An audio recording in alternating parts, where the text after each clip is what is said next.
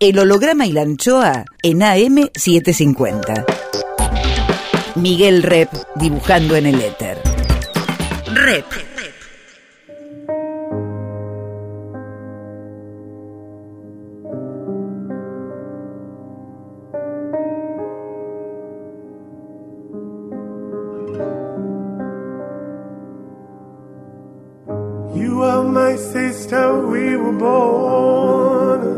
eres mi hermana.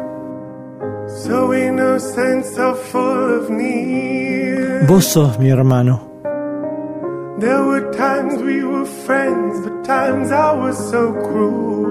Vos estás próximo, aunque lejos estás. ¿A cuántos kilómetros estás? El holograma y la anchoa. Nombre es Miguel Rep. that I feared. You lived inside my world so softly, protected only by the kindness of your nature. El holograma y la anchoa. You are my sister, and I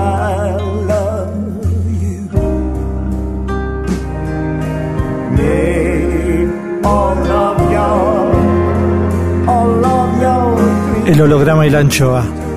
Ustedes son mis hermanos.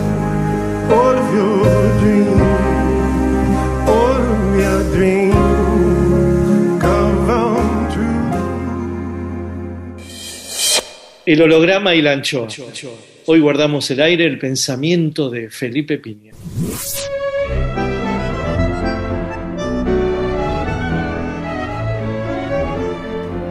Una figura central de nuestra cultura, una figura que la escuchamos desde niños, casi que no le abrimos las puertas de nuestros oídos, pero se mete igual con la forma del tango. Esa figura es Carlos Gardel. Siempre está Carlos Gardel en esta ciudad, en este país, en el Río de la Plata. Carlos Gardel se muere trágicamente y tiene una vida de éxito y misteriosa. Carlos Gardel es un mito, es una leyenda, es algo que nunca se va a acabar. La única manera de acercarse lo más próximamente posible a este milagro de la porteñidad, a este francés devenido morocho del abasto, es desde la historia, es de cierto rigor, desde los documentos, es desde los testimonios y es desde, por supuesto, una prosa ágil como la de Felipe Piña que acaba de publicar, Gardel. Un libro impresionante. Y de eso vamos a hablar hoy, en otra de las visitas de Felipe Piña, un amigo del holograma y la anchoa. Felipe Piña, Gardel, holograma, anchoa, sonrisa, mística, carisma, argentina. Eh, Felipe, cuando vos estabas haciendo el libro, ¿tenías todo el tiempo la banda musical de Gardel o, se- o te interfería otra música? Porque es imposible para mí haber leído el libro sin que sonara todo el tiempo la música de Carlos, ¿no? No, para mí estaba todo el tiempo Carlos, estaba muy, muy presente Carlos, eh, que además me ponía la música, ¿no? Ponía, Ah, te ponías. ponía la música de Gardel y escuchaba y eso me... Veía las películas, vi, vi las películas de él, que, que me le daban una cosa corpórea, digamos, a, a tanta Claro. cuestión de, de leer y de entrevistas y ver fotos, que yo era Sí. verlo caminar, verlo hablar. Exacto. Así que sí, era una forma linda de, de- de entrar más al personaje, ¿no? Así que, pero sí, vos, la banda sonora estaba permanentemente sonando detrás. En la cabeza, y aparte. sí, en la cabeza y, y concretamente, porque me ponía la música, ¿no? Este, son 850 temas que el tipo grabó, o sea, una locura total. Había para todos los gustos y, y por supuesto que hay, hay canciones que me gustan más y tangos que me gustan más, ¿no? De- tremendos de él y esa capacidad de composición que tenía el tipo, esa melodía, ¿no? Tan particular. Él componía música, ¿no? No componía letras, prácticamente no compuso letras, pero tenía una, una capacidad musical increíble que, que además no sabía esto del pentagrama, este de, eh, no, no, no, no sabía música en el sentido de escribir en pentagrama, por lo tanto él dictaba, silbando o cantando, y alguien, y alguien este, anotaba. muy linda la anécdota de, Por una cabeza, ¿no? cuando están en Nueva York y, él lo llama Terek Tucci, que era este argentino que era arreglador y, le silba por una cabeza y eran las 3 de la mañana, el pobre tipo completamente dormido, y le dice, y Tucci le dice, che, no me parece gran cosa esto, ¿no? y me dice, bueno, mañana me contás Beethoven, vos anotás Beethoven y mañana me contás. Y bueno, y Beethoven cuando se levantó y se sentó al piano, dijo, qué maravilla. Y yo entiendo de Matungo, le dice Carlito, ¿no? Eh, yo entiendo de Matungo. y era, y era bueno, salió esa maravilla, ¿no? Que es uno de los temas más escuchados de Gardel, que por una cabeza. Y con esa dupla con Lepera, que fue como, yo creo que el gran encuentro, ¿no? Con un poeta extraordinario, muy poco valorado, me parece a mí, como poeta, y un gran poeta, un tipo de una, de una gran capacidad, ¿no? Con esas, esas metáforas tan lindas del día que me quiera, soledad, bueno, eh, y que, fue el, que terminó de completarlo a Carlos, ¿no? Este, musicalmente. Y, además, seguramente era poco valorado por los poetas de ese momento, ¿no? No le habrán abierto las compuertas del prestigio en ese momento porque era un autor popular, ¿no? Es lo que dice Mansi, lo que, lo, critica Mansi. Totalmente. Y hay uno que, que lo defiende, que es Hellman, ¿no? Juan Hellman defiende la calidad poética de Lepera. Este, sí, yo creo que es un gran poeta, un gran poeta este, que además eh, le, hizo muy bien a Carlos en muchas cosas, ¿no? Lo ayudó con las películas, este, eh, y, fue un gran compañero para él también, ¿no? tipo que, siempre era bastante dependiente de los afectos, era un tipo como, quizá por su infancia, ¿no? Un tipo que buscaba, buscaba afecto a donde iba, también lo daba, era un tipo muy cariñoso, muy afectuoso, pero siempre estaba necesitado de, de, algún padre, podemos decir, para decirlo así, ¿no? Y le costaba despegarse, porque lo que vos contás de Razano, lo que le cuesta despegarse de Razano y de, y de otros que le han hecho mal también, ¿no? Sí, totalmente, porque de Razano la verdad que hubo ahí cosas muy oscuras y que, que, lo perjudicaron a Carlos y Carlos hasta último momento intentó recomponer, lo perdonó, lo perdona Aguilar también, ¿no? Que Aguilar, es su guitarrista que, que, lo acusa de homosexual por no querer participar de un trío sexual. Este, y, y, bueno, y Carlos se enoja mucho y lo manda de vuelta, después finalmente lo perdona y lo convoca a Nueva York, a la última gira, ¿no? Era un tipo que tenía una gran capacidad de, perdonar y de, de, querer, ¿no? Tipo como muy, muy abierto afectuosamente, ¿no? Más, más, más. Felipe Piña, historiador. Rep en AM750. Como que, que parece muy permisivo, parece muy contemplativo, digamos, eh, incluso el tema de los aviones al final, si el tipo se hubiera cuadrado, ¿no? No era un cabezón, no era, no era como un tipo obstinado en sus principios, podría ser, ¿no? Totalmente, porque él estaba, bueno, había mantenido esa decisión hasta Colombia, ¿no? Este, no había viajado en Europa, no había viajado a ningún lado, le habían ofrecido ir a Londres en avión, el tipo va en barco porque no quiere saber nada. Y sí, afloja a último momento, este, con estos viajes de Colombia que no podían hacerse de otra manera que no fueran por avión, pero con mucho, con mucho temor, ¿no? Este, él lo cuenta y, se sabe este último momento, ¿no? Este, estos testigos que tenemos de, los últimos momentos, lo apesadumbrado que estaba, y que como también estaba Barbieri, ¿no? El barba, este, que también estaba muy, muy apenado y muy preocupado, porque la verdad es que no era una cuestión de paranoia, sino que la, la aviación comercial estaba recién empezando, ¿no? Estaba dando sus primeros pasos, había accidentes aéreos muy frecuentemente, y entonces era lógico que Gardel no quisiera subirse en avión, ¿no? Este, y, lo mantuvo hasta último momento, porque fue en Colombia donde se sube por primera vez un avión, ¿no es cierto? Y yendo a esto que me decías que viste sus películas, reviste sus películas, ¿cuál te parece que es la imagen más natural de, Carlito, porque siempre está actuando, ¿no? Siempre está actuando en los videoclips, en las películas, pero vos crees que hay algún momento, porque si no es muy difícil encontrar al, al, al Carlos natural, porque también sus fotos son posadas, la mayoría. Totalmente, totalmente. Yo por eso elegí para la tapa del libro la foto más descontracturada que encontré, que me enamoró, me pareció hermosa, Sí. que es un Carlos que acaba de llegar de Europa, que está subido al baúl del barco, en, la casa de su mamá, Jean Lloré, con el abuelo, la foto del abuelo detrás. Eh, es, un Gardel raro, es un Gardel que se ríe, pero naturalmente, no porque esté posando, ¿no? Eh, y yo creo que el Gardel, el Gardel natural es el Gardel de una mesa de café con los amigos, el Gardel que, que escucha, un tipo que le encantaba escuchar, le encantaba escuchar a. a gente que sabía, como decía él, ¿no? A Benavente, a, a García Lorca, a Chaplin, a toda esta gente que tuvo la suerte de conocer y que los amigos le decían, ojo que ellos te quieren conocer a vos, ¿no? Porque el tipo también eh, muy ubicado, ¿no? Él sabía que era Gardel, pero no se la creía, ¿no? No terminaba de-.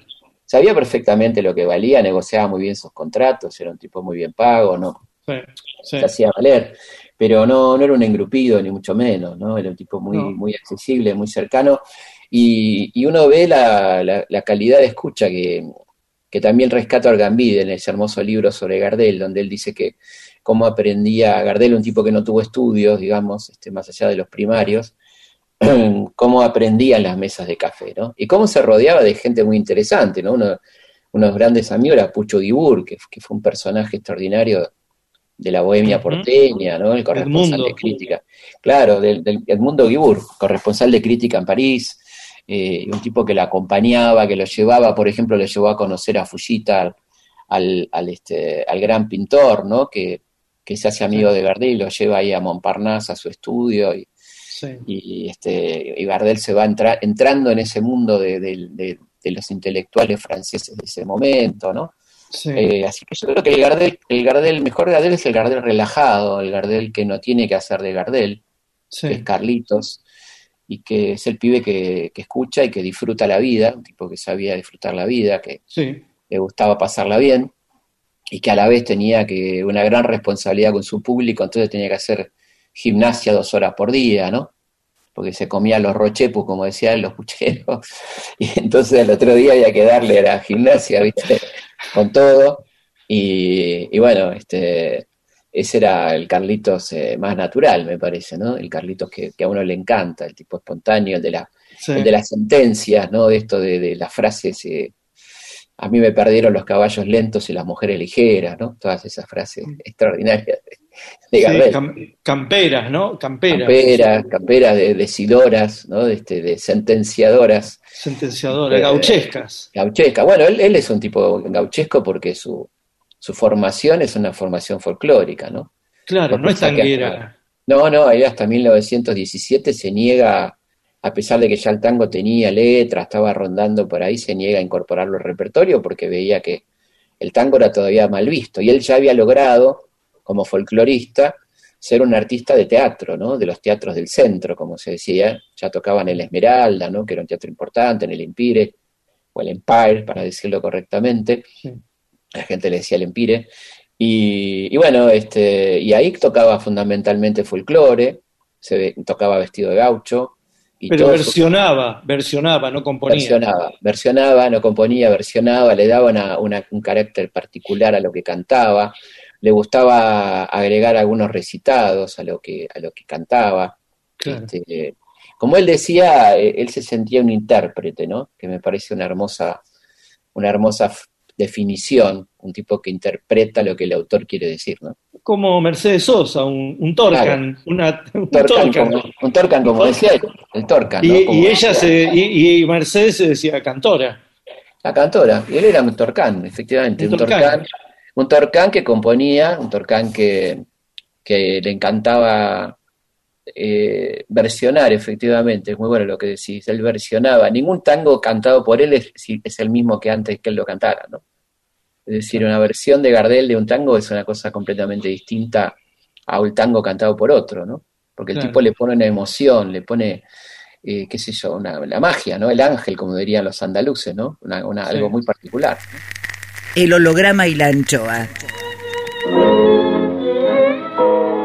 Banda de sonido por Felipe Piña. Me gusta Soledad, Yo no quiero que nadie a mí me diga de tu dulce vida vos ya me has. Mi corazón una mentira pide para esperar tu imposible llamado. Yo no quiero que nadie se imagine cómo es de amarga y mi eterna soledad. Pasan las noches y el minutero muere, la pesadilla de su lento tic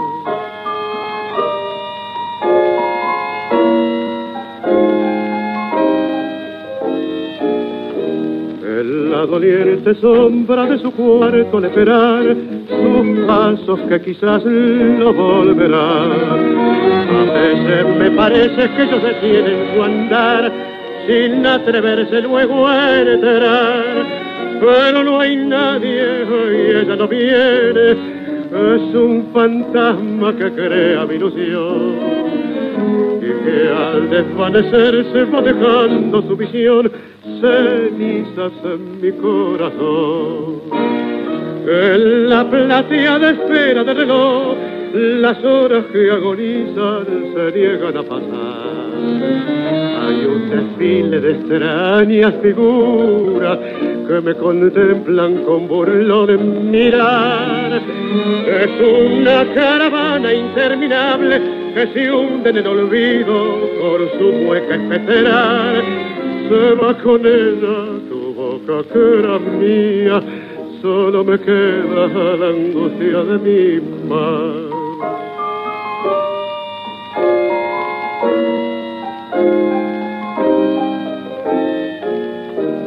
En la doliente sombra de mi cuarto al esperar sus pasos que quizás no volverán.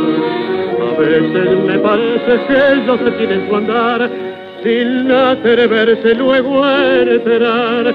Pero no hay nadie y ella no viene, es un fantasma que crea mi ilusión que al desvanecer se va dejando su visión cenizas en mi corazón.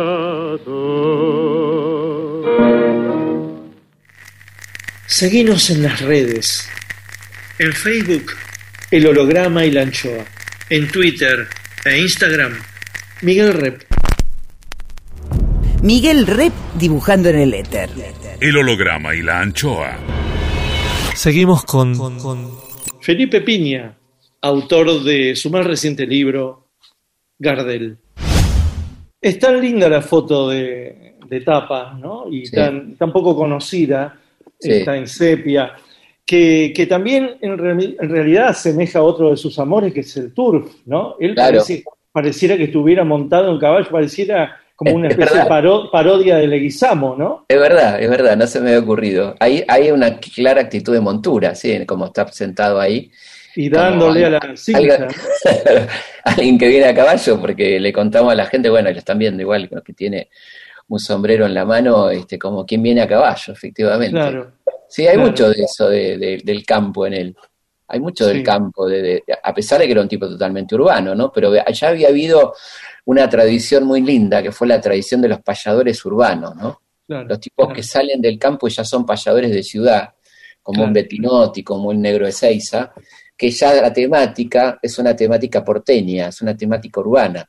Ya no te hablan de- del, del rancho, de la China, sino que te hablan de, la, de las cosas de la ciudad, ¿no? Claro, ese es Martín Fierro que llegó a la ciudad. Que llegó a la ciudad, exactamente. ¿no? ¿no? Y empieza Eh, a observar, claro. observar de los arrabales para adentro, ¿no? Totalmente, como dice, dice el mundo Rivero, los montoneros derrotados, ¿no? Que, que, que ya están incorporados a, a la ciudad, que tienen, siguen teniendo esa tradición eh, gauchesca en su, en su folclore, en su, en su memoria, pero que están en la ciudad, ¿no? Y este, por lo tanto, hablan de una tradición urbana, y también hablan de política, porque tanto Bettinotti como, como. Seiza eran, tipos muy politizados, ¿no? Eh, que, que hablaban de Irigoyen, hablaban del Partido Socialista, de, de Alfredo Palacios, qué sé yo, Sí. dentro de, su, de sus payadas, ¿no? Sí, y bueno, la payada tiene como un origen renegado. Cuando vos describís el mundo de la payadora, Sí, ¿no? maravilloso. También, el mundo de la payadora es, es, es algo no que no se sabe, pero que tienen una renegadez, ¿no? Y una politicidad absoluta, ¿no? Y sí, aparte la, estas payadoras, eh, muchas eran anarquistas, ¿no? Y había que, había que plantarse siendo mujer frente a un público de hombres que te tiraba temas, porque la, la gracia de la payada era que te tiraban un tema y tenías que hacer una canción con ese tema. Pero le tiraban cualquier cosa, ¿no? Cualquier tema. Y la mina tenía que salir ahí a la cancha a, a hacer un verso sobre lo que le decían, ¿no? Claro. Y, y era, bueno, fue genial toda la historia de las payadoras criollas que también, es toda una, una- una historia que se va concatenando, ¿no? Yo creo que, que, que alguien dice por ahí que, que el tango lo, espera, lo esperaba Gardel, ¿no? Lo estaba esperando de alguna manera, ¿no? Como que claro. en algún momento se iban a encontrar y se encuentran ahí con Mi Noche Triste, ¿no? Que es un tangazo, que es un tango que por suerte se ha ido revalorizando en los últimos años y se ha quitado esta cuestión de que es un tango prostibulario o de un cafillo dedicado a su pupila, donde no hay nada que indique esto, ¿no? Pero la mentalidad tan pacata, de, digamos, de, de, principio de siglo, ¿no? Este, donde, bueno, y machista que pervive todavía, es que, en aquel momento más todavía, lo sexual estaba necesariamente vinculado a lo prostibulario, ¿no? Como que no había sexo o, parejas este, fuera de ese ámbito, y entonces... Bueno, este, era la sospecha sobre todo tango en general. sobre todo tango, sobre todo ¿No? tango. Y encima, este siempre- encima eh, Mi Noche Triste tiene un nombre de mujer, como un Claro, apodo de mujer. Lita, ¿no? Lita. Lita, Claro. Claro, que es, es este, una, una historia de un, de un varón abandonado que no aguanta ser abandonado, muy, muy lejos del macho del tango que se la banca todas y que acá hay un tipo dolido porque una mujer lo dejó. Y, y Mm. también habla de una mujer que puede dejar a un hombre, ¿no? Que ya había Mm. una mujer en 1917 con capacidad de hacer su vida y decir, no te banco más, no quiero estar más con vos, ¿no? Pero antes de Mi Noche Mm. Triste, ¿cuáles son los escarceos que tiene Carlitos con el tango? No puede ser que de golpe aparece Mi No, no, Noche no, no, no, canta. no, no canta en público eh, tangos, ¿no? Este, claro. Canta todo cifras, milongas, eh, cielitos y ese tipo de cosas. Y, y realmente eh, espera mucho encontrar el tango que le cuadre. Y este, y este se da justamente con, con Mi Noche Triste, ¿no? Que es un tango emblemático que ha dado lugar a, a montones de estudios académicos este, sobre sus características, que es un verdadero, una verdadera eh, pieza disruptiva, desde su conformación, su, este, su composición, la temática. eh, es un tango completo que cuenta una historia, que tiene un principio, un desarrollo, un final, como decía Discépolo, una pequeña obra de teatro en un punto, ¿no? Que te cuenta toda una historia. Así que elige muy bien, ¿no? Elige muy bien este tango para arrancar y, va muy lentamente, ¿no? Porque vendrá Flor de Fango, después vendrá Milonguita, y recién en el 20 tenemos un Gardel que ha grabado tres tangos, ¿no? Tres, cuatro tangos, eh, y empieza así el Gardel tanguero, que le va siempre a dejar un lugar muy importante en su repertorio a- al folclore, ¿no? Eh, él va a seguir con el tirador plateado, con esos, esos clásicos que, que, eran pedidos acá y en Europa, ¿no? Este, muy fuertemente. Porque él le daba, un- bueno, el tirador plateado tiene un montón de silbidos, de gestos, de, de cosas que él, él va haciendo, ¿no? Este, Así que, y ahí, bueno, ahí ya tenemos un repertorio mixto, donde hay mucho tango, pero nunca deja de haber folclore, ¿no? Dentro Mm. del repertorio gardeliano. Más, más, Más Felipe Piña.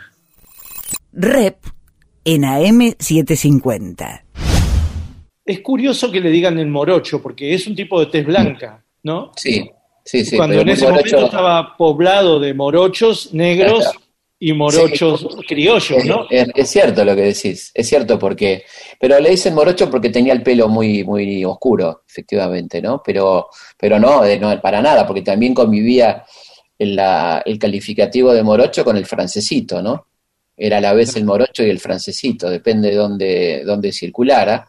Claro. Este, pero bueno, se termina imponiendo el morocho del abasto, que hace referencia puramente al color del pelo, porque era, por supuesto, de tez blanca y, y Mm. muy europeo, muy francés, ¿no? En, su, en, su, en sus gestos y su- sus rasgos, ¿no?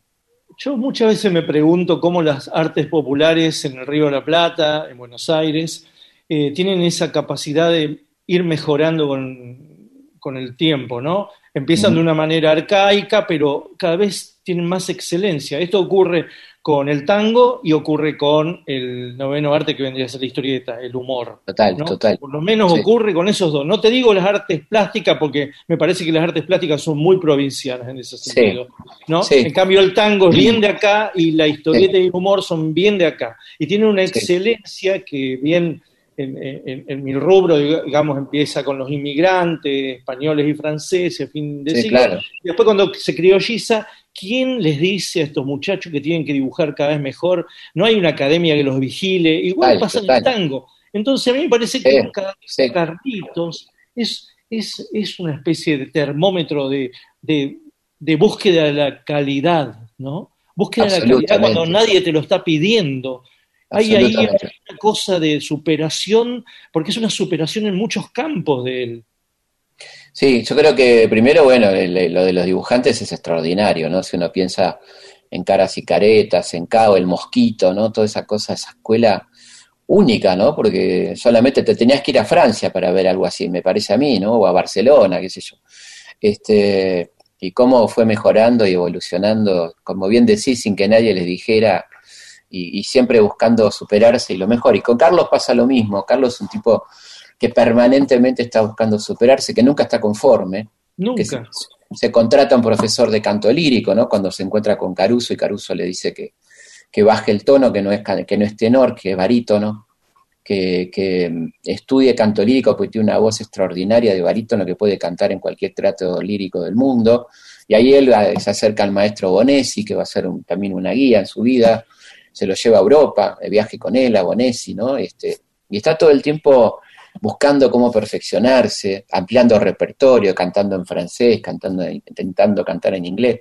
Este, sí, es un tipo eh, tremendamente innovador que también le importaba mucho la técnica, ¿no? Esto del último micrófono, la mejor grabación, eh, introductor del cine sonoro en nuestro país, ¿no? De la- las primeras piezas de cine sonoro en Argentina son los cortos de Morera, ¿no? Morera que dirige estos cortos, que son 15 cortos que, bien decía Charlie, son los primeros videoclips, ¿no? De la, de la historia, y que donde gracias a, a esta genialidad de Carlitos, que había quedado muy impactado con El Cantor de Jazz, la película de Al Johnson, apenas estrenado un año antes nada más, y ya en el 30 él está grabando estos cortos, eh, donde por ejemplo aparece Discépolo, ¿no? Y, y- y le cuenta por qué escribió Gira Gira, y aparece Bacareza, y aparece el querido Negro Flores, ¿no? Este, bueno, entonces eh, es, es una maravilla, ¿no? Porque él está a la vanguardia, él vio el cine sonoro y ya lo quiere, ¿no?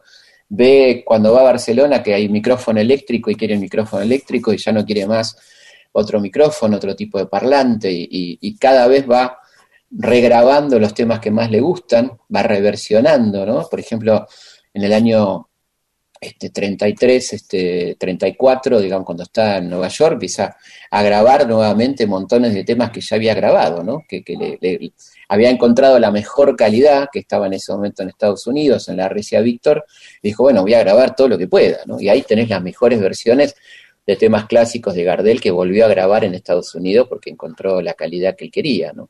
Claro. Y aparte, Mm. eh, se prueba en otras en otras latitudes, en latitudes Claro. más exigentes. No se queda. Mira, primero abandona el campo, vendría a ser. Se mete Sí. en el tango. Y después del tango eh, va a España, va a Francia y termina yendo a Estados Unidos, ¿no? Eh, digamos que no se conforma nunca este pibe. No, nunca se conforma y, y no se había conformado con estar en Estados Unidos y estaba ya negociando un contrato para tener su programa.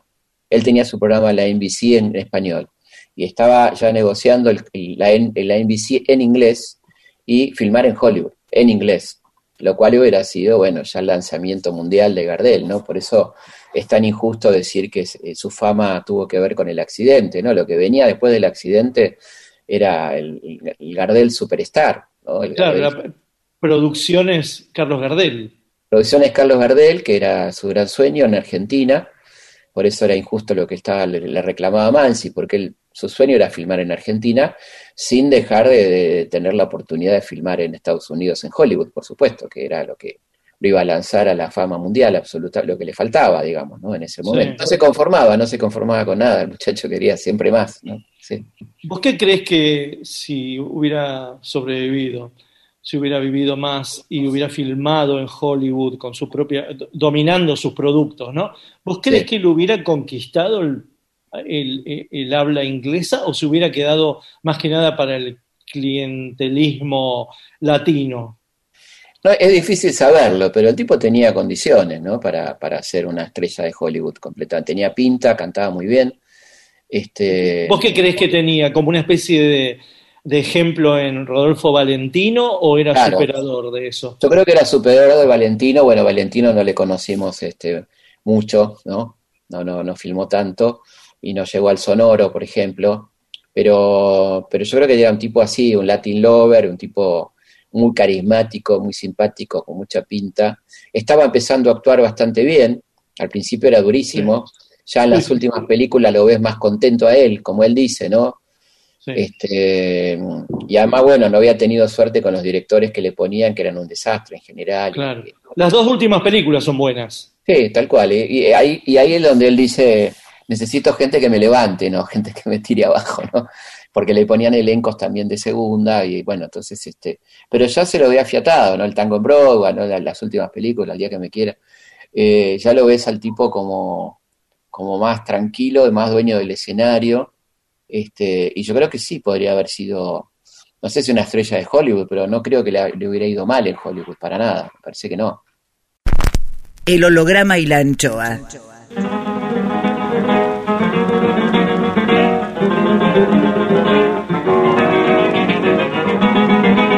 Musiquita de Gardel por Felipe Pineda. Eh, el tirador plateado. Sos el tirador plateado que a mi chiripal sujeta. Sos eje de mi carreta. Sos tu sed de mi tostar. Sos el pañuelo bordado de un pobre gaucho cantor. Son la prenda más mejor de mi chapeado de paseo. Son llamas de mi sobeo. Sos de mi arriador.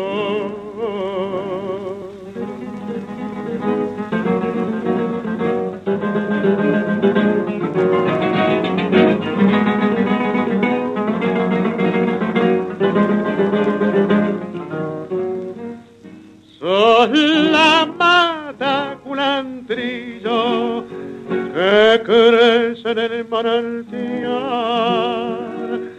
Sos vaina de mi puñal. Sos la barba de trillo. Sos alma de mi lomillo de trabajo brasilero. Sos yeca de mi yajero, sos paño de mi bombacha. Sos potranca criada guacha. Por eso tanto te quiero.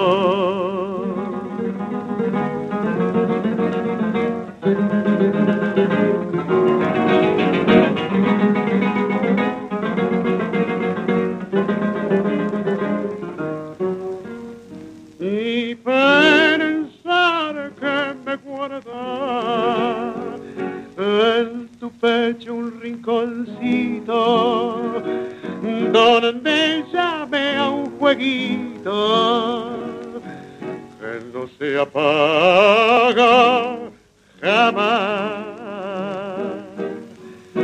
Yo cierto alzar más y más la llama en mi idolatría, pues mi mayor alegría y mi sueñito mejor es jinetear tu amor y maniarte al alma oh, mía.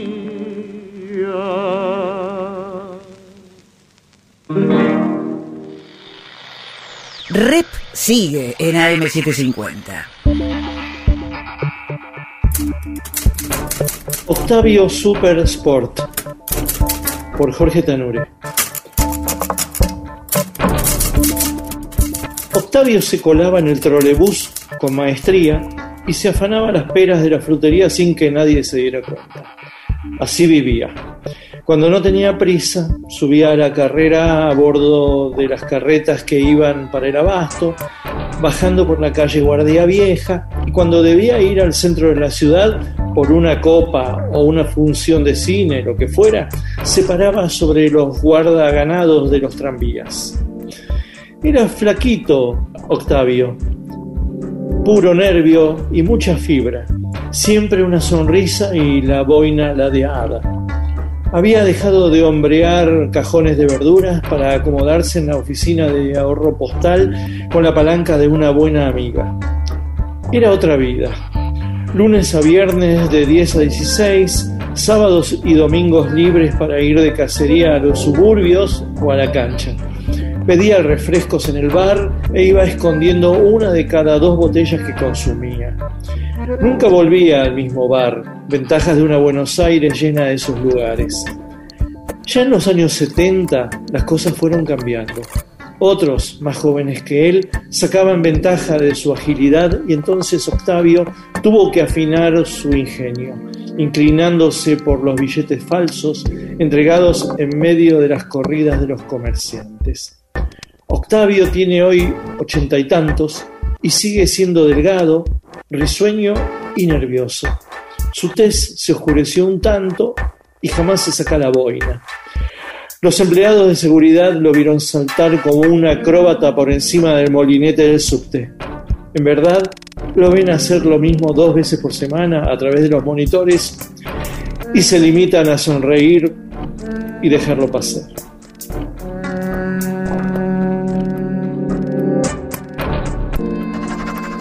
Octavio Super Sport por Jorge Tanure. Siga los textos de Tanure en www.jorgetanure.blogspot.com El holograma y la anchoa. Volvemos con Felipe Piña, historiador. ¿Cuál es tu primera imagen que recordás de, Carlos? Mi primera imagen es muy, de muy chico, porque mi casa era muy, muy gardelianos, mis mi abuelo materno, este, mi vieja, y, me hacían escuchar tango, ¿no? Yo, eh, digamos, me, dejaba, mi vieja se iba a laburar y me dejaba en la cuna la radio Espica, eh, sintonizada en Radio Rivadavia, para que yo me sienta acompañado de bebé. Y ya a los dos años cantaba tango, y mi abuelo eh, me, hablaba de Gardel, y mi papá me hablaba de que mi, papá, mi abuelo paterno, lo había conocido Gardel porque fue uno de los fundadores de Sadaic, mi abuelo Felipe. Y, este, y ahí había ido a comer a la casa de, mi papá, ¿no?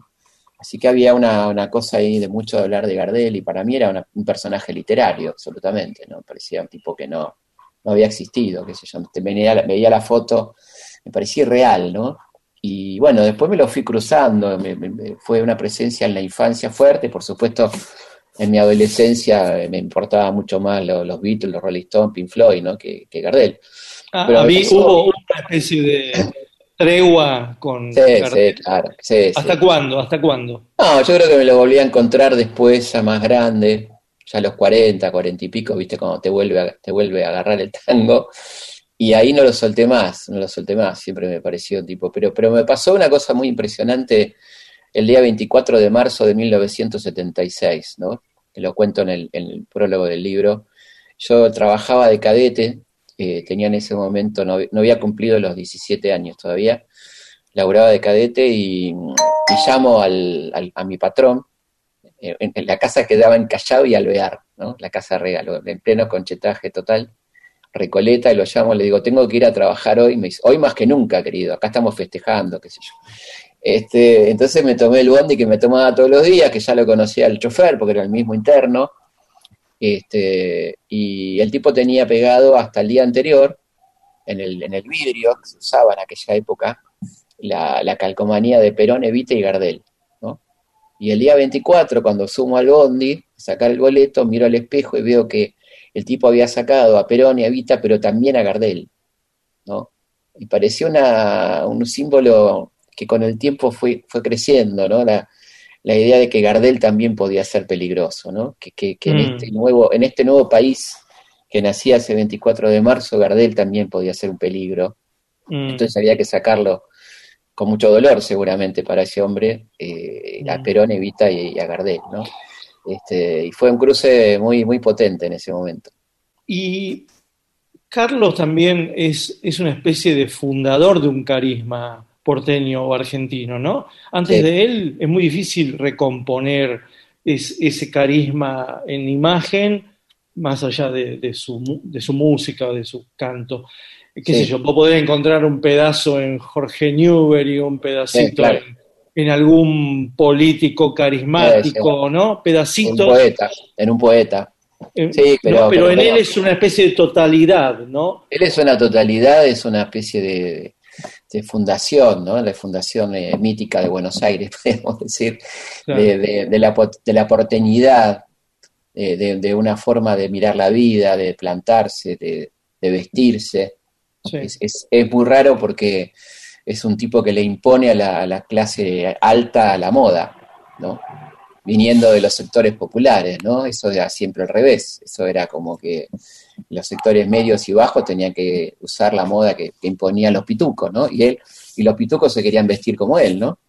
Este, entonces eh, es como muy raro lo que el tipo provoca, ¿no? Esa admiración, esa, ese querer ser él, eh, Sí. porque en definitiva también es un prototipo de un inmigrante exitoso, ¿no?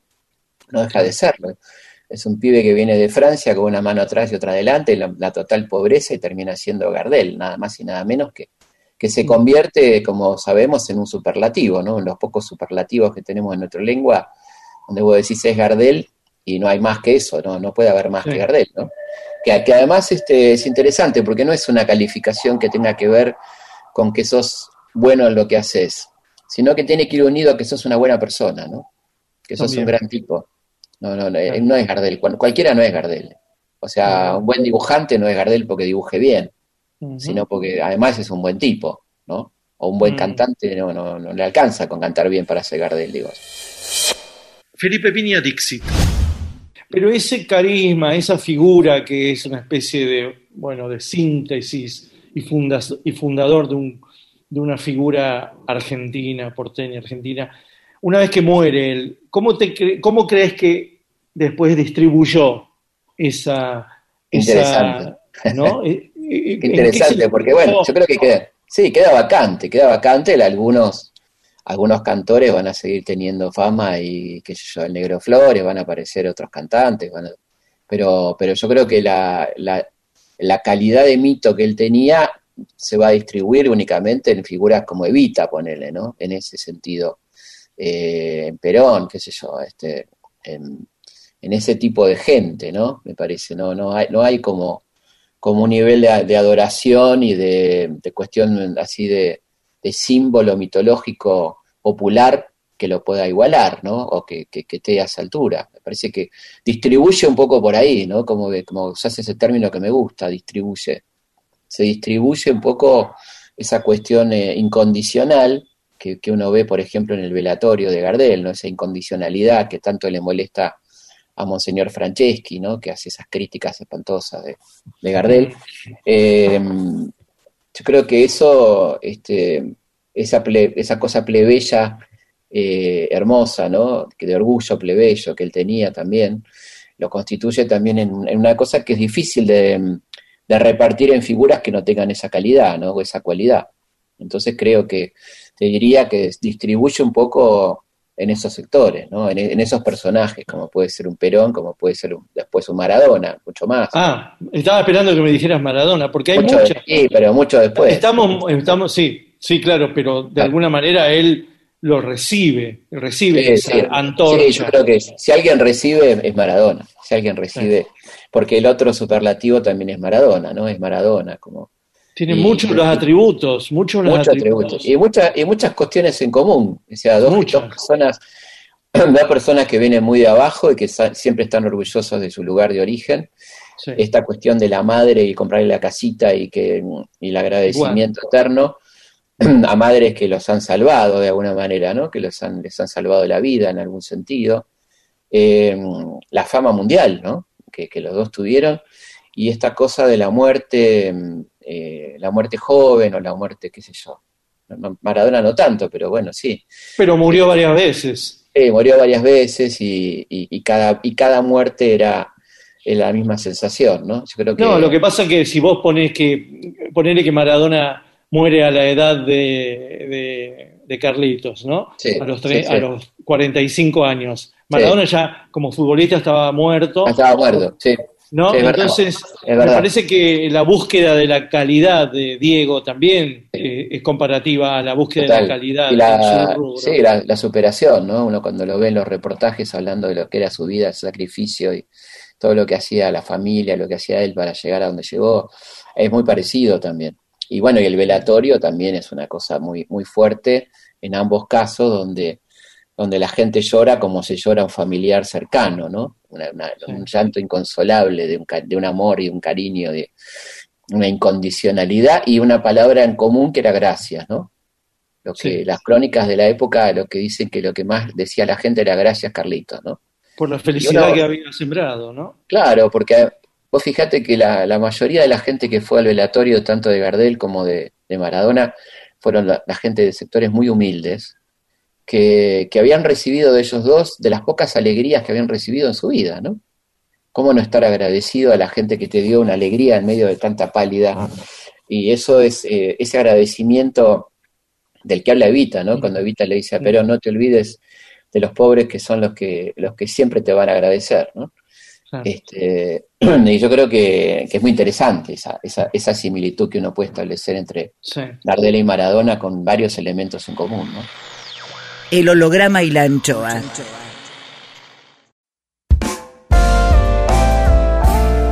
El holograma y la anchoa en AM750. Miguel Rep dibujando en el éter. Rep.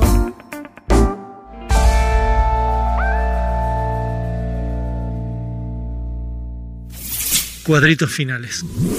Más. Felipe Piña, autor de su más reciente libro, Gardel. Y eh, Carlos también retoca letras, como para que le entren en la gola, ¿no? Eh, no, es un, no es un letrista, pero retoca. Eso podría ser adivinar que era un lector el tipo, ¿no? También en esa búsqueda, en esa búsqueda de la calidad, en ese encuentro con Benavente, con encuentro con, con gente parecida, con Guibur, qué sé yo.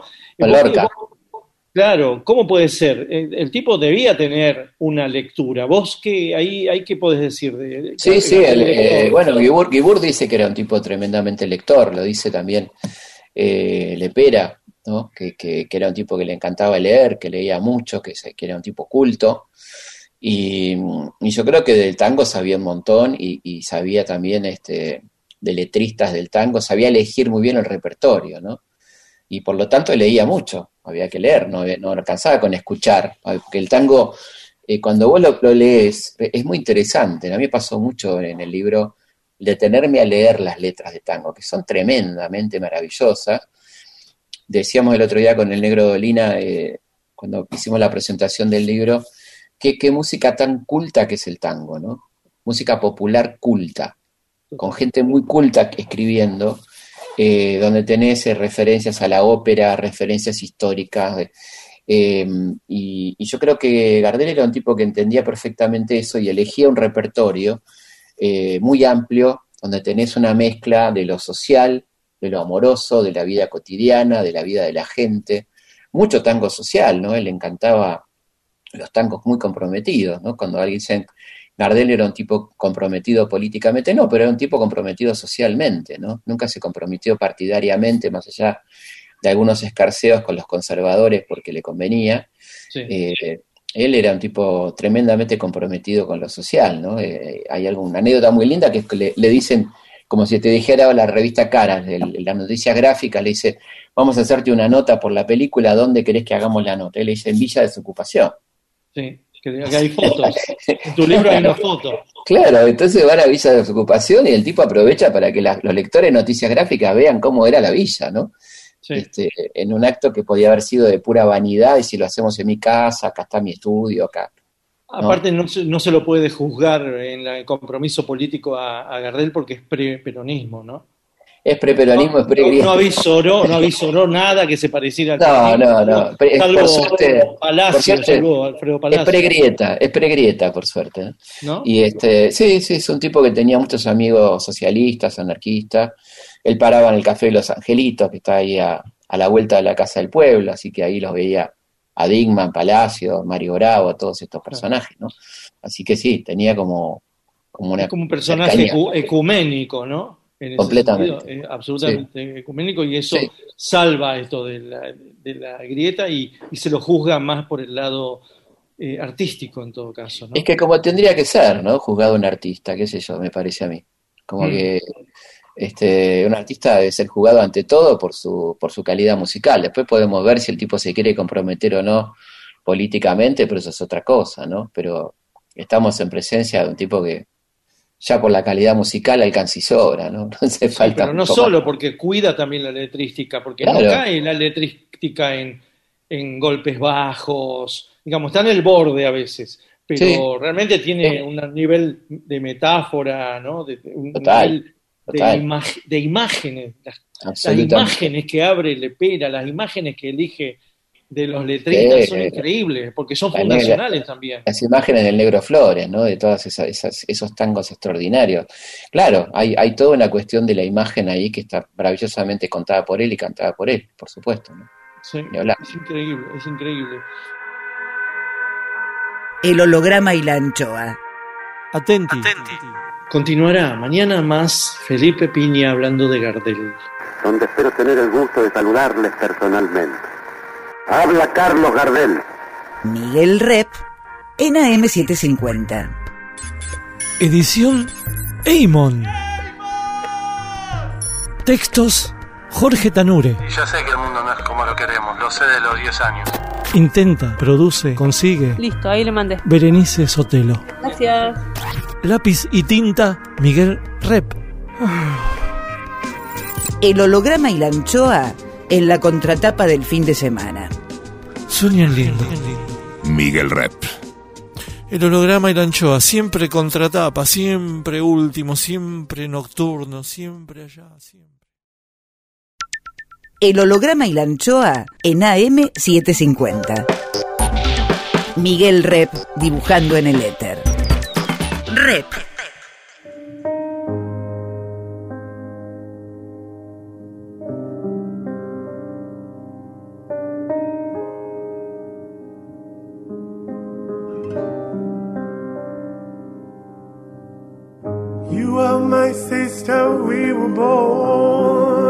Tú eres mi hermana. Vos sos mi hermano. There were times we were friends, but times I was so cruel. Vos estás próximo, aunque lejos estás. ¿A cuántos kilómetros estás? I was so afraid of the night. El holograma y la anchoa. Nombre es Miguel Rep. that I feared. You lived inside my world so softly, protected only by the kindness of your nature. El holograma y la anchoa. You are my sister, and I love you. May all of your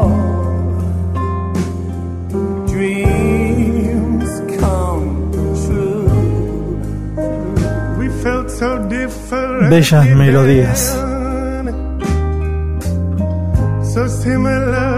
Linda vida.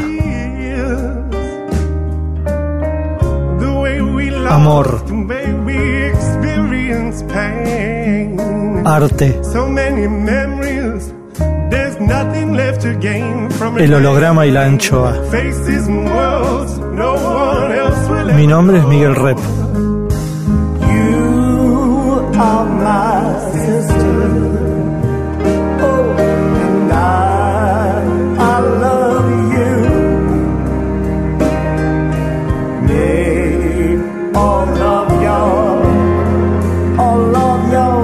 El holograma y la anchoa. Ustedes son mis hermanos.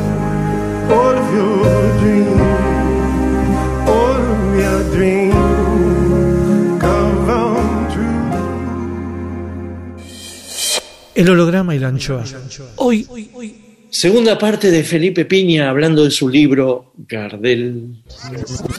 Y yo lo hago muy gustoso porque sé que nuestras grabaciones serán cada vez más perfectas encontrarán en ustedes oyentes cordiales e interesados. ¿Y cuál es la, eh, te parece a vos la parte más floja de ese, de ese, esa personalidad tan compleja, que es actor, que es este productor, que es eh, empresario? La parte de, sí, siempre hay un, si vos sos com- una personalidad compleja, hasta Leonardo da Vinci tiene una parte que es la más flojita, que puede ser el que cocina, ¿no? Claro, por supuesto. Sí, yo creo que la, la parte floja de él es la parte de- de- del burrero, ¿no? La parte de, de- del jugador que le, complicaba mucho la vida. Eso lo, lo- lo hacía sufrir mucho, lo, lo ponía en situaciones difíciles. Este, me parece que por ahí estaba su, su lado autodestructivo, si querés. Este, como la, la vida del jugador, ¿no? El tipo era un jugador importante, ¿no? Este, el, juego era- fundamentalmente el- las carreras de caballo, ¿no? Sí. que era, que era una cosa también que, que él la vivía como pasión y como si fuera, cuando decía qué deporte practicaba, él decía el turf. A pesar de que era un importante deportista, porque hacía boxeo, hacía otras cosas, ¿no? Pero, pero bueno, yo creo que ahí por, por ese lado está la parte, de, la parte débil, si querés, o la parte floja de él, que, que le, que le llegaba por momentos a nublar otros aspectos de su vida, ¿no? Porque perdía mucha guita, el tipo podía haber tenido una fortuna incalculable, era el Sí. artista mejor pago de su tiempo, cobraba en francos, en dólares, qué sé yo. Eh, y después se la patinaba, ¿no? Era, era así. No- no- Él, él traía, él traía los francos, los dólares, los traía a la Argentina. Digamos, los cambios eran, eran ventajosos. Viste que era un momento de mucha fluctuación, había crisis Sí. mundiales, el Bueno, el 30. peso- El peso, eh, ya no en esa época, pero en los 20 valía más que el franco. Ah, sí. Entonces, sí, llegaba un momento que valía más que el franco. Entonces había ahí una diferencia a favor nuestra, ¿no? Era la época de oro de la Argentina de los años 20. Que recupera, Eh, claro, como que recaudaba más en, en su gira por eh, Argentina que, que en Francia, quizás. No necesariamente, pero digamos que eh, era, sí, eh, por eso hacía tanta gira acá también. Él era un tipo que hacía muchísimas actuaciones acá. En esa época la guita valía, ¿no? Claro. Después ya después del 30 se complicó un poco más, pero, pero la guita acá valía, era, una guita que la, la- valía en el mundo, se cotizaba en el mundo el peso argentino y, y él cobraba muy bien y le iba muy bien en todos lados, ¿no? Ya, ya hablando de fines de los 20, donde ya estaba consolidado, pero era un tipo que vos decís, este, el último año de, de su vida en Argentina, no sé qué cantidad de actuaciones hizo, vos iba a todos los pueblos, o sea, Sí. vas a Tandil, acá estuvo Azul, acá estuvo La Barría, acá estuvo. Todos Sí. lados, ¿no? Una, una cosa impresionante, el laburo que- Pero también, pero también muchos beneficios, vos contás en el libro. Sí, sí, al principio, al principio, porque era ya más difícil. Sí, cuando hace Mucho beneficio, con Razano hacía mucho beneficio y él hace la joda esta de decir, ¿cuándo va a haber un beneficio para nosotros? era era Pero- todo, el tiempo, todo el tiempo beneficio.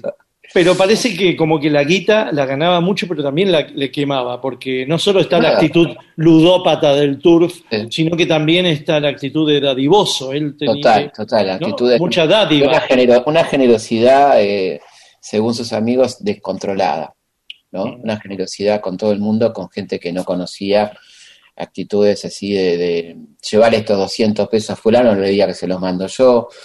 Eh, era muy, muy mano abierta, muy tremendamente generoso, no solamente con la guita, sino con actitudes muy lindas, ¿no? Una anécdota hermosa que cuenta la negra Bozán cuando están filmando en París y entonces eh, van periodistas de Le Monde, de los periódicos más importantes y, y le piden que cante algo y él canta mano a mano y está la negra al lado y dice, uy, negrita, me olvidé la letra, cantá la voz. Y entonces la negra dice, ¿no? Bueno, este, por supuesto que cómo se va a olvidar la letra de mano a mano, Se- me hizo cantar a mí para que me conocieran a mí, ¿no? Con Sí. un gesto muy solidario, este, o, o cuando contaba Mona Maris que, que la hacía poner en un lugar determinado del plano para que salga en primer plano. Eh, actitudes no muy habituales en, una, en un divo, ¿no? En un Muy, artista. muy buen compañero. Muy buen compañero, muy buen compañero, muy solidario. Este, por eso digo, generoso no solamente con la guita, que eso es sabido, comprarle los diarios a los pibes en invierno para que se vayan a dormir, comprarle todos los diarios y andate a tu casa, este tipo de cosas, ¿no?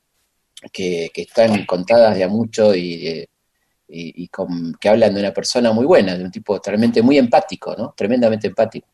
Al haber tanto registro de, de gente testigo, ¿no? De su Sí. tiempo, no más de que se- de su tiempo, del paso de su cuerpo, ¿no? Del paso de su pensamiento. Claro.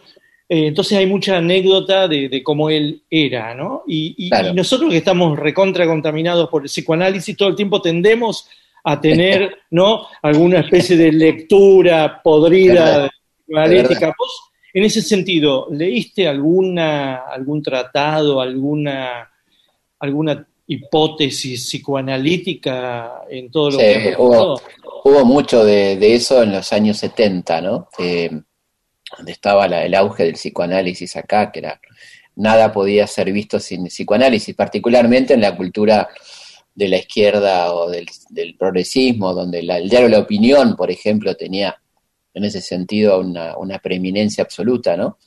Entre el 72 y el 73, 74, ponele.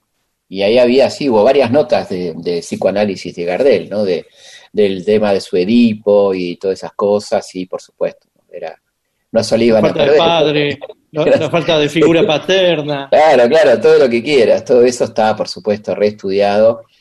Eh, y Orgambide la, la- libro- la- la cul- la culpa, la culpa, ¿no? La Culpa. culpa social, ¿no?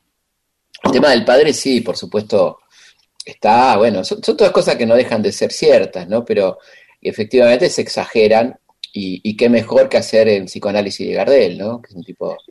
eh, En- para, para un psicoanalista argentino, qué mejor que hacer el psicoanálisis de Gardel, por supuesto. Más, más, más. Más Felipe Piña. Rep en AM750. Volviendo a la foto de la tapa, hay un Sí. retrato arriba, Sí. que es el abuelo, que no es, Es el el abuelo. No, no, es el decir abuelo. que la madre, al colgar ese cuadro, porque seguramente fue la madre, Porque es la que trajo el retrato, ¿no? claro. Está salteando al padre, ¿no? No, hay otro, hay un retrato del padre en la casa también. Hay un En la retrato. casa, pero, pero ahora, la, ahora la casa es, es casa museo. Sí, sí. No, pero, Pero la, esa- madre, la, la madre tenía un retrato de Paul Lacerre, Ah, que ah, era el papá de Gardel, que era un delincuente, literalmente, o sea, Sí. el tipo que se dedicaba a la delincuencia, a asaltar bancos. Eh, una vida segunda, una doble vida, ¿no? Porque el tipo era un bon vivant, este, la mamá tenía una fábrica de sombreros, era un burgués, este, pero bueno, tenía una doble vida en París que asaltaba bancos y fue y cayó en cana, ¿no? Por eh, liderar la banda de Termes, que es un barrio de, de París. Este, y bueno, y, y la madre tenía el retrato de Paul Lacerre, le contaba a los periodistas cuando iban que era su marido, que algunos le decían que había muerto en la guerra, a otros le decía cualquier, siempre era viuda, ¿no? No, no, no, no, no reconocía la condición de mujer abandonada, este, por este personaje que fue Lacerre, que fue el papá de, Carlitos, ¿no es cierto? Que estaba, había un retrato también en la casa de, de Lacerre. Mm.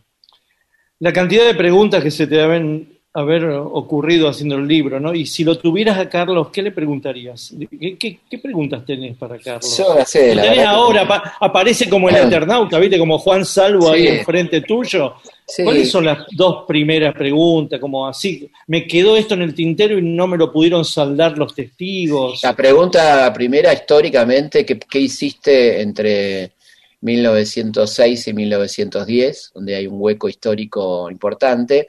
Un hueco histórico completamente justificado porque al no ser una figura pública no hay registro. Era como eh, si hubiera registro de tu infancia, qué sé yo, no te conocía nadie, no, no hay notas en los Entre- diarios de Miguel Repiso a los ocho años, qué sé yo. No, bueno, eso es entre los 16 y los 20, ¿no?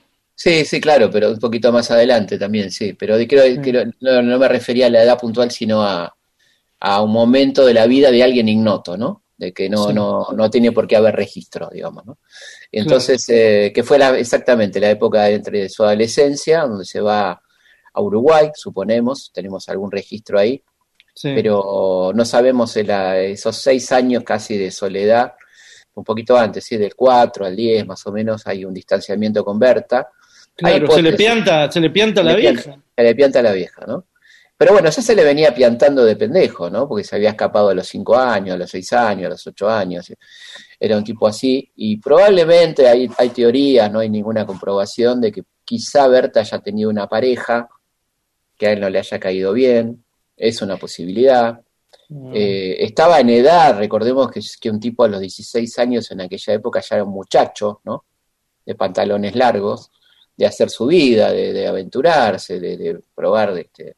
Pero le preguntaría por esa etapa, le preguntaría este, si fue feliz, me hubiera gustado preguntarle, si realmente fue feliz, y si, si esa sonrisa, que había detrás de esa sonrisa, ¿no? Que, que había detrás de tanta sonrisa de Carlitos ¿Qué le Mm. pasaba a él, ¿no? ¿Qué le pasaba a él? O sea, me, me parece que si bien uno, uno puede re- reconstruir bastante la vida, porque es un tipo que dio centenares de entrevistas, nos falta un poquito más de, del Gardel persona, que, que uno ad- adivina y no solo adivina, sino confirma cada rato que era un tipo tremendamente sensible, ¿no? De una sensibilidad, yo te diría, extrema, de, un tipo muy de conmoverse, muy de, muy de estar ahí al- a, a flor de piel, ¿no? De, en, en muchos momentos, ¿no? Bueno, en tu parece. texto, en tu texto hay un par de postales de melancolía de él, ¿no? Sí, Frente sí, sí. a la costanera Exacto. y otros momentos donde el tipo, el tipo está como en otra, como que se le ha borrado la, el Total. personaje, ¿no? Sí, sí, sí, incluso, claro, eh, eh, ahí es muy interesante porque lo primero que piensan los amigos es que se quiere matar. Cuando no está siendo Gardel, cuando no está siendo el bromista, pero un tipo que todo el tiempo estaba jodiendo y bromeando y cargando a todo el mundo, cuando no está siendo ese, a ellos les parece que se va a matar, ¿no? Claro. Y, y le dice, no, ni- que- que- de ninguna manera, ¿no? ¿Qué, qué les pasa, muchachos? Eh, este, claro, los desorienta, ¿no? Cuando, cuando Sí. es él y cuando llega a, su introspección, a sentir lo que le puede estar pasando, eh, se desorientan mucho sus amigos, ¿no? El holograma y la anchoa. Musiquita que nos dejó Felipe Piña. Me gusta eh, El día que me quieras, Acaricia mi sueño al suave murmullo de tu suspirar. Como ríe la vida si tus ojos negros me quieren mirar. Y si es mío el areparo de tu risa leve, que es como un cantar. Ella quieta mi herida, todo, todo se olvida.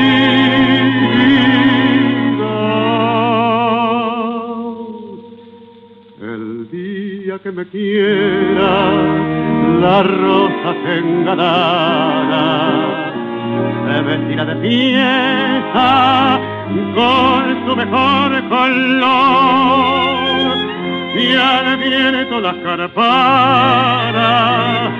dirán que ella eres mía. Y loca la portara se cortará tu amor.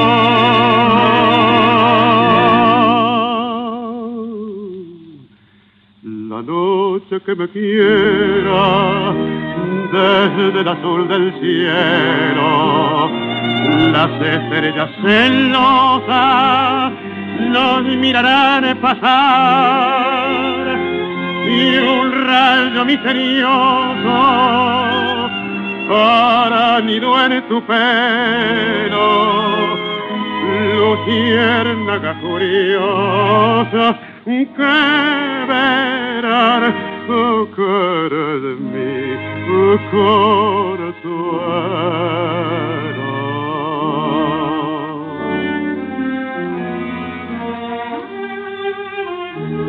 El día que me quiera no habrá más que armonía será clara la aurora y alegre el manantial. Traerá quieta la brisa, rumor de melodía, y nos darán las fuentes su canto de cristal. El día que me quieras, endulzará sus cuerdas el pájaro cantor, florecerá la vida, no existirá el dolor. La noche que me quiera, desde el azul del cielo, las estrellas celosas nos mirarán pasar y un rayo misterioso hará nido en tu pelo. Luciérnaga furiosa oh, que verán oh, querer mi consuelo.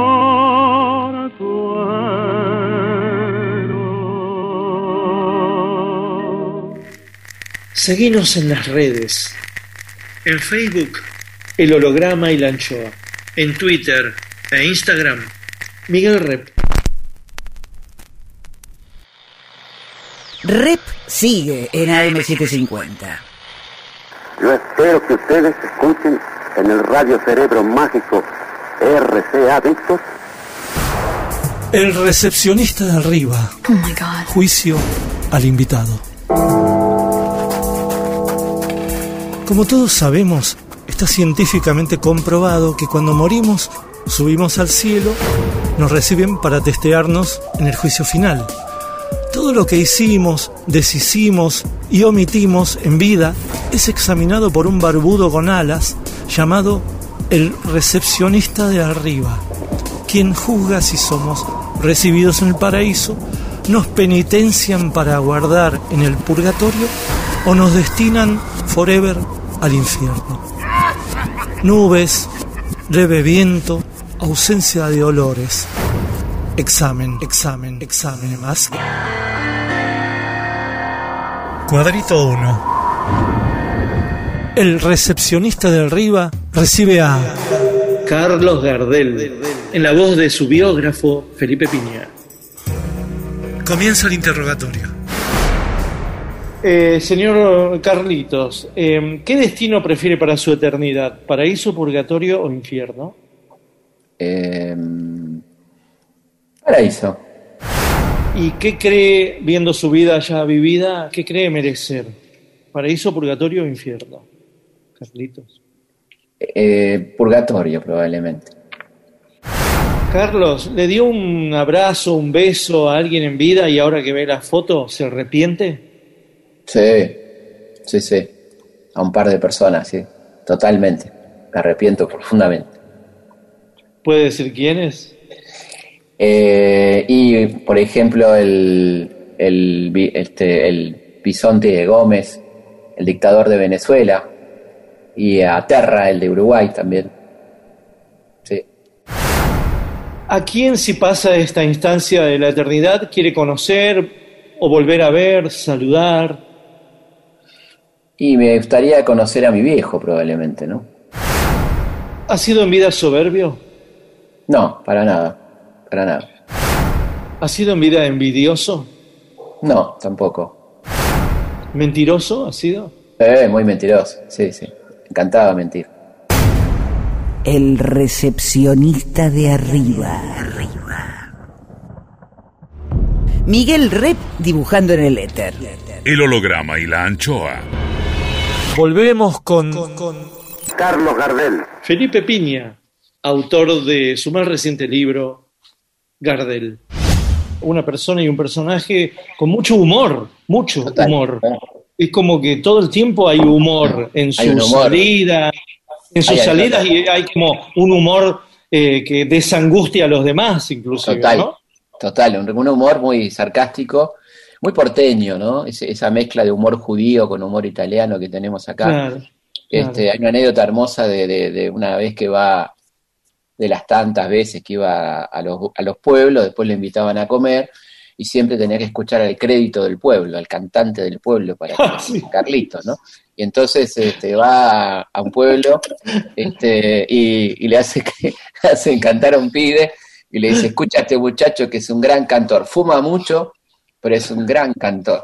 Y el pibe canta como el culo, y se acerca a Carlito y le dice, ¿qué tal maestro? ¿Qué le pareció? Y le da una palmadita y le dice, seguí fumando, pibe. No, pero es, es tremenda. La síntesis de ese cinismo porteño, ¿no? Claro, claro, claro. Bueno, Qué- montones de esas, montones de esas que, que, que hablan de, una, de un sentido del humor, ¿no? Que, de, de un tipo Sí. que era un bromista, de otra mirada, ¿no? De, de no creérsela, de, de- todo ese, ese oropel que se veía, el tipo sabía que era... Que el, el tango lo dice tanto, ¿no? El Sí. tango dice permanentemente, ¿quién te crees que sos, ¿no? ¿De dónde salís? Sí. Pero esto del humor, lo sabemos por tu libro y alguna anécdota que haya salido, alguna, algún artículo que vos Sí, observaste, ¿no? Pero no, era- no es algo que se observa en la figura pública. Él no es que eh, tenía un programa de radio y te salía con el humor. El registro del no, humor es un registro muy sec- secreto, pero tampoco nos sorprende. Porque en algún punto en el teatro argentino hay ese humor, ¿no? Total, Eh, hay registros de ese humor. Quizás en la cancha había ese humor. Sí, el del teatro de revistas, que era tan importante en Buenos Aires, ese era el humor que primaba, ¿no? Ese Sí. doble sentido, la, la cargada, el eh, a mí no me la vengas a contar, ¿no? Bueno, el, humor de Disépolo también, ¿no? Exacto. ese, sí. ese humor eh, ácido de, de acá nos conocemos todo, ¿no? ¿Qué, qué te, vas Sí. a hacer? ¿Qué te vas a agrandar si, si naciste acá a la vuelta, ¿no? Claro, esa- un, gasta- esa- un gastador. No te tomes en serio la vida. muy gastador, muy gastador, muy, de- muy así, muy, este, que también lo tenía Lepera, hay una anécdota hermosa de Lepera que yo la cuento que, que era un tipo de un humor de tipo hermanos Marx también, ¿no? Que lo que eh, tenía, tenía que escribir a mil porque le pedían los de la Páramo que termine rápido las canciones, y viene un gallego a entrevistarlo y le dice, vengo a hacerle la entrevista para este medio. Bueno, bueno, espéreme, agarra una silla y espéreme. Dice, pero ojo que yo soy eh, Carlos Gutiérrez de la Concha, de la cosa, de las calderas, y como dice, bueno, este, se le da seis apellidos, ¿no? Entonces le dice, bueno, agarre seis sillas, siéntese y espéreme.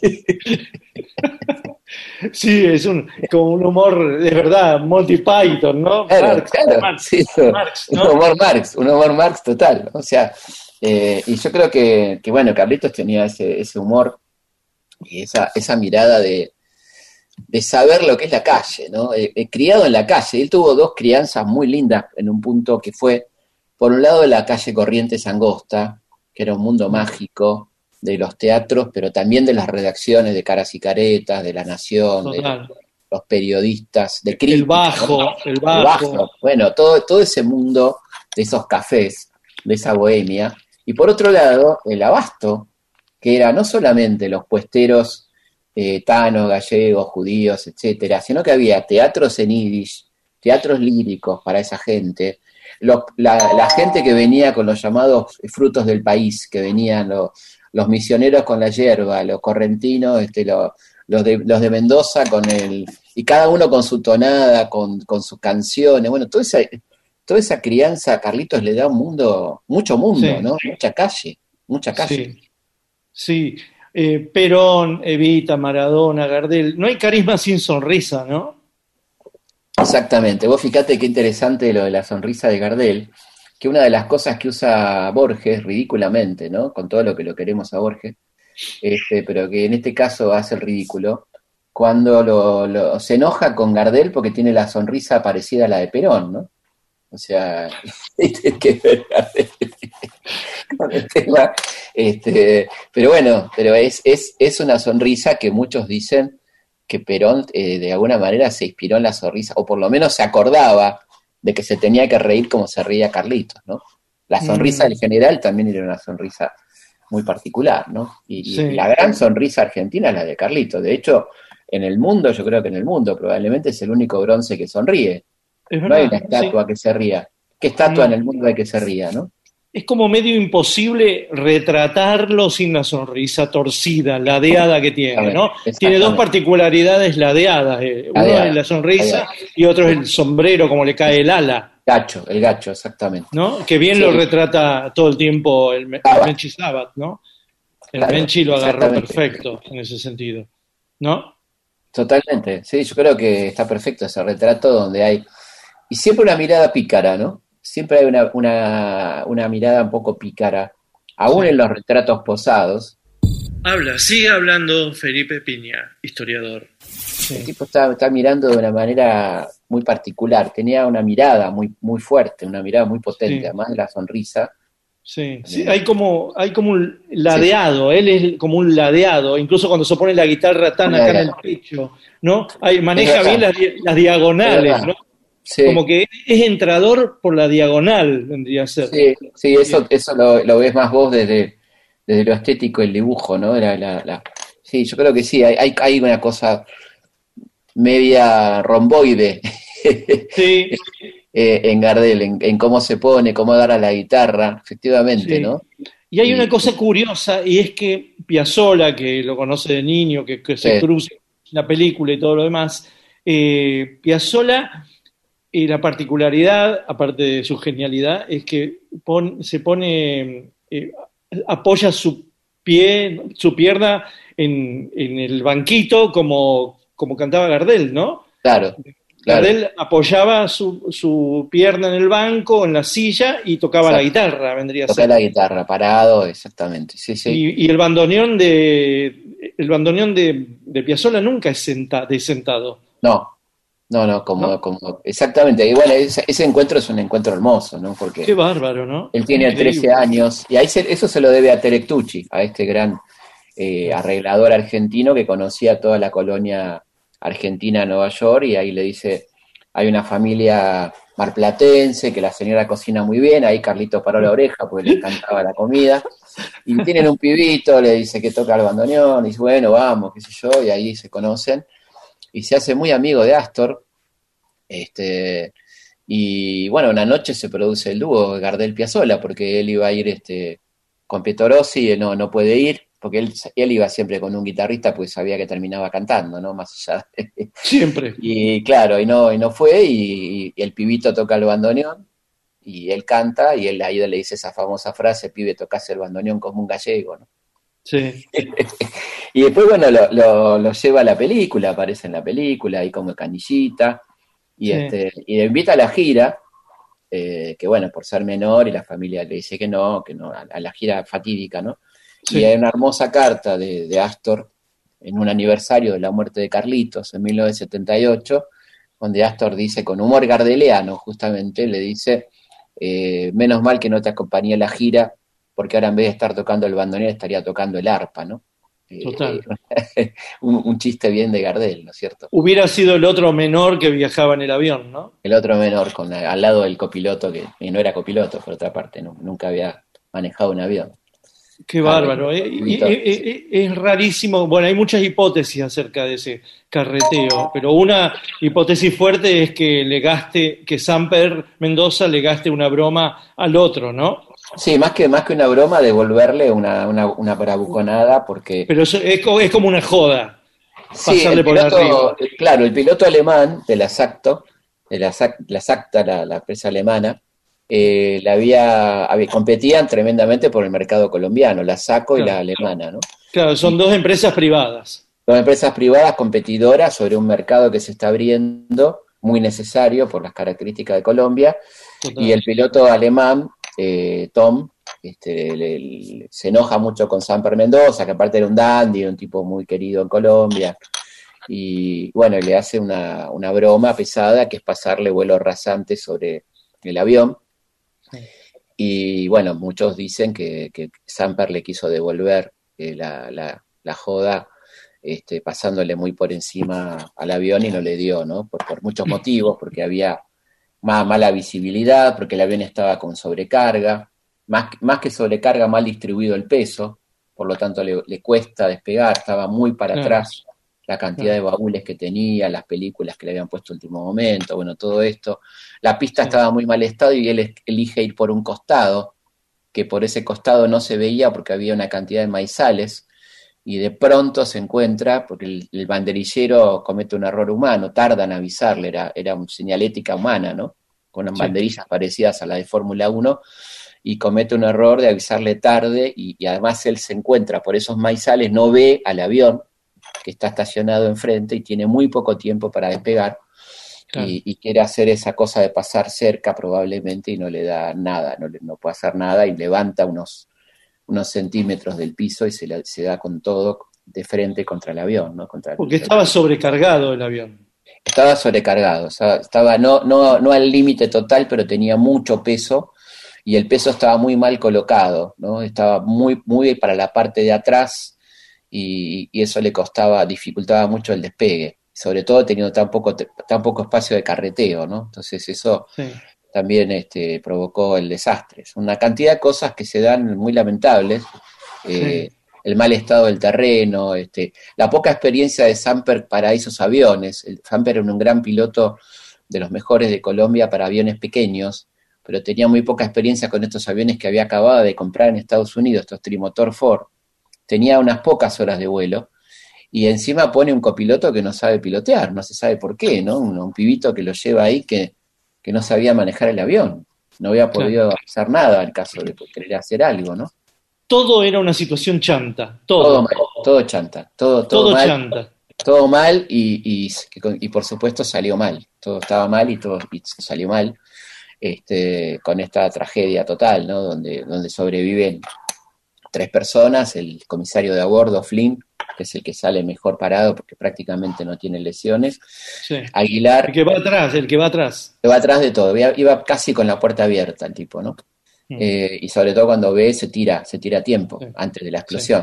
En cambio, ni, ni Plaja, que era el profesor de inglés, ni, ni Aguilar logran tirarse eh, demasiado a tiempo y quedan bastante lastimados, ¿no? Pero bueno, sobreviven y son los principales testigos de lo que pasó en el accidente, que desmienten toda la teoría de, del balazo y todas esas cosas que se dijeron, porque por supuesto había que alimentar el mito también Claro. de ese lado. de- de- Claro. ¿Cuál de los dos sobrevivientes es el que escucha las últimas palabras de, Bueno, Carlito, no, que eh, no son precisamente grandiosas? No, no, bueno, este, no, le- le- le- lo, que, lo que dicen los dos es que está como increpando al piloto, ¿no? Le dice, esto parece un tranvía lacrosse, ¿no? O sea, porque Sí. se ve que está temblando, y, Mm. eh, qué paz, qué zarpa, ¿no? Qué zarpa, le dice al, bueno, algo así, que es lo último que, que llega a decir Gardel, según ellos dos dicen. Sí. Alguno dice que, pero bueno, después se van desdiciendo, ¿no? Sobre todo Aguilar va cambiando mucho su declaración Claro. de que golpeaba el vidrio desesperadamente, lo cual es bastante poco probable porque le, le da de pleno el ala del otro avión y, y no, seguramente murió en el acto, ¿no? Este, Pero bueno, todo imagínate que era un tipo de los más entrevistados, más requeridos en el sensacionalismo de contar cómo fue el accidente, Mm, ¿no? Que, que mm. fue como un momento tremendo, ¿no? El holograma y la anchoa. Musiquita de Gardel por Felipe Pineda. Y el carretero. No hay vida más arrastrada que la del pobre carrero, con la picana en la mano, picando al buey delantero, delantero, huella, huella, güey. La la la la la la la la la la la la la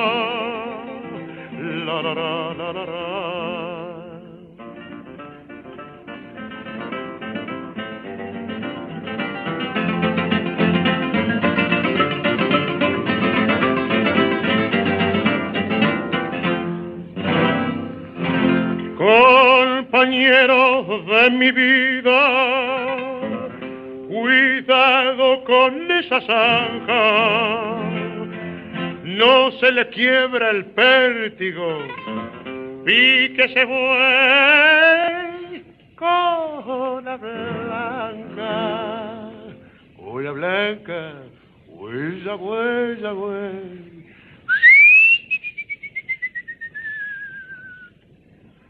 La la la la la la la la la. La. La la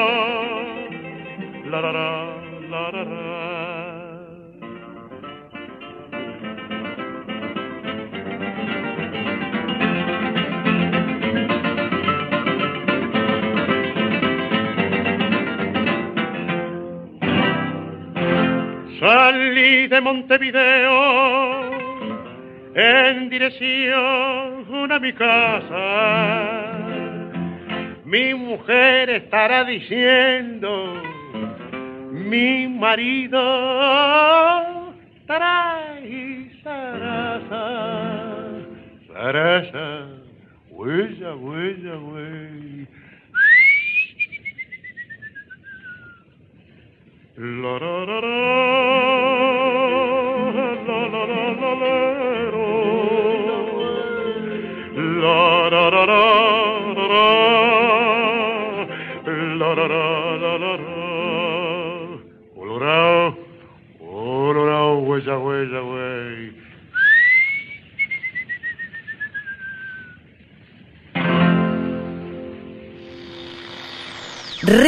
sigue en AM750. El holograma y la anchoa. El recepcionista de arriba. Oh my God. Juicio al invitado. Hay gente que espera entrar en el paraíso, pero hay muchos en el paraíso que esperan que entre cierta gente. Cuadrito 2. Continúa el interrogatorio a Carlos Gardel, en la voz de su biógrafo Felipe Piña. ¿Ha sido en vida procrastinador? No sé, no sé. ¿Ha sido en vida celoso?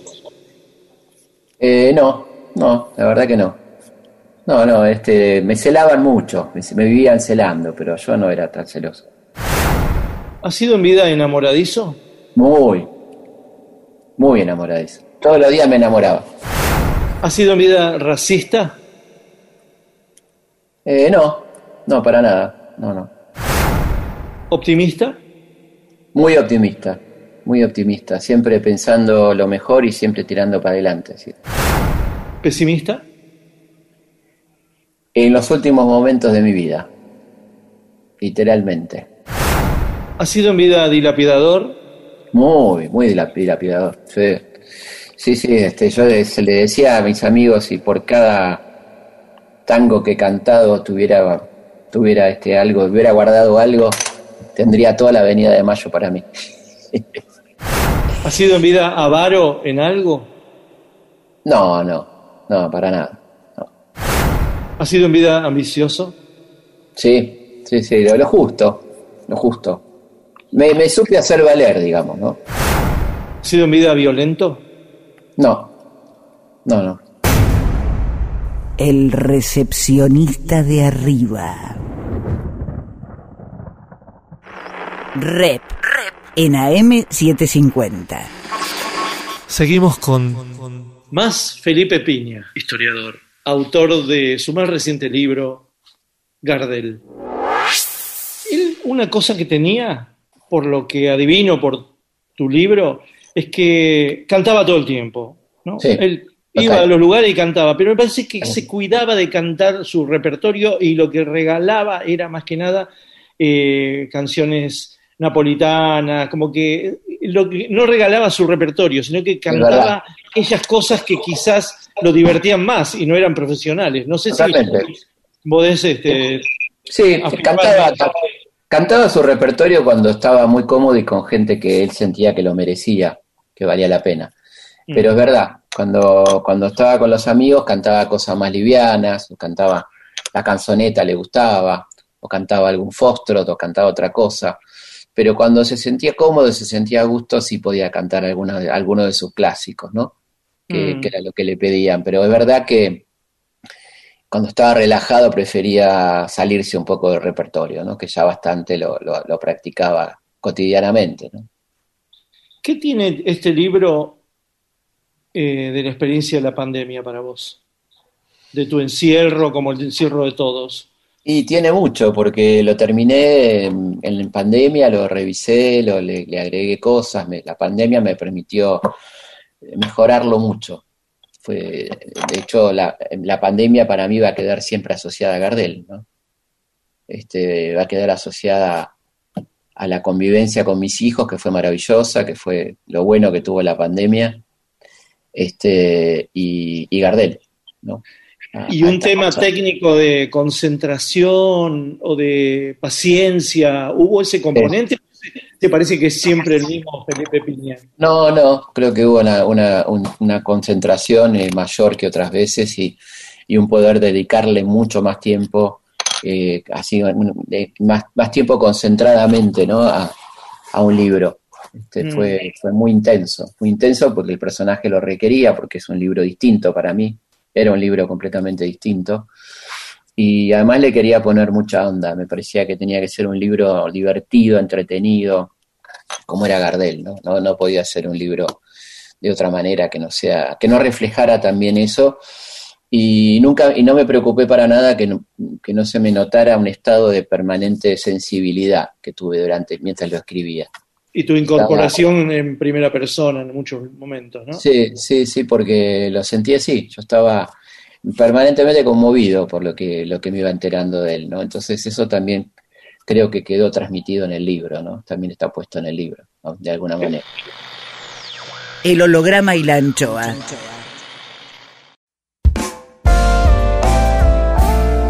El holograma y la anchoa en AM750. Miguel Rep dibujando en el éter. Rep.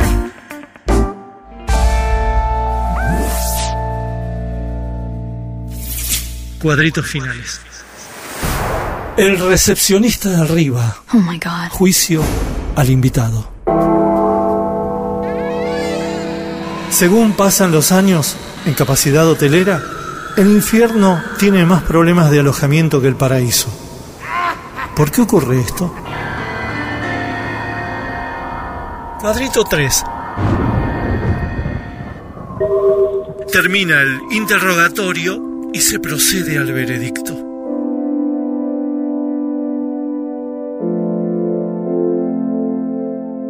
¿Cuál fue su pecado personal preferido en vida?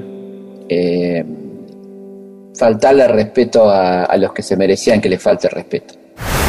¿Cuál fue el pecado que no perdonó en los demás? La mentira, la traición. ¿Le quitó el novio o la novia a alguien? Sí, sí, varias veces.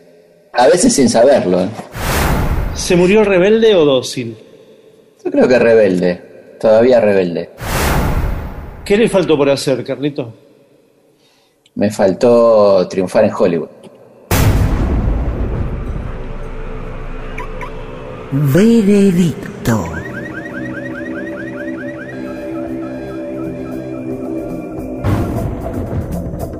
Sopesando certeramente las respuestas del señor Torcán y adivinando en sus palabras todo atorrantismo, don de oportunidad, belleza, ambición, luminosidad, tragedia y felicidades dadas, por todo ello, sentenciamos a Carlos Gardel al purgatorio, Purgatorio. Purgatorio. porque ahí lo van a escuchar aquellos que les interesa a Carlitos que lo escuchen. Dejo constancia, el recepcionista de arriba. El recepcionista de arriba.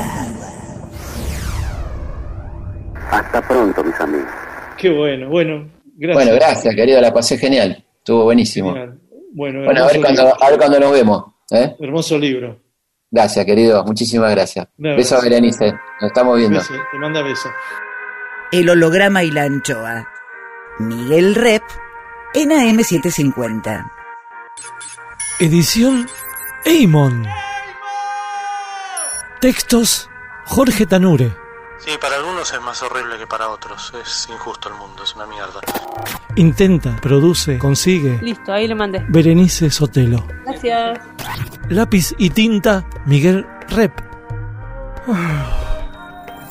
El holograma y la anchoa en la contratapa del fin de semana. Sueñan lindo. Miguel Rep. El holograma y la anchoa, siempre contratapa, siempre último, siempre nocturno, siempre allá. siempre-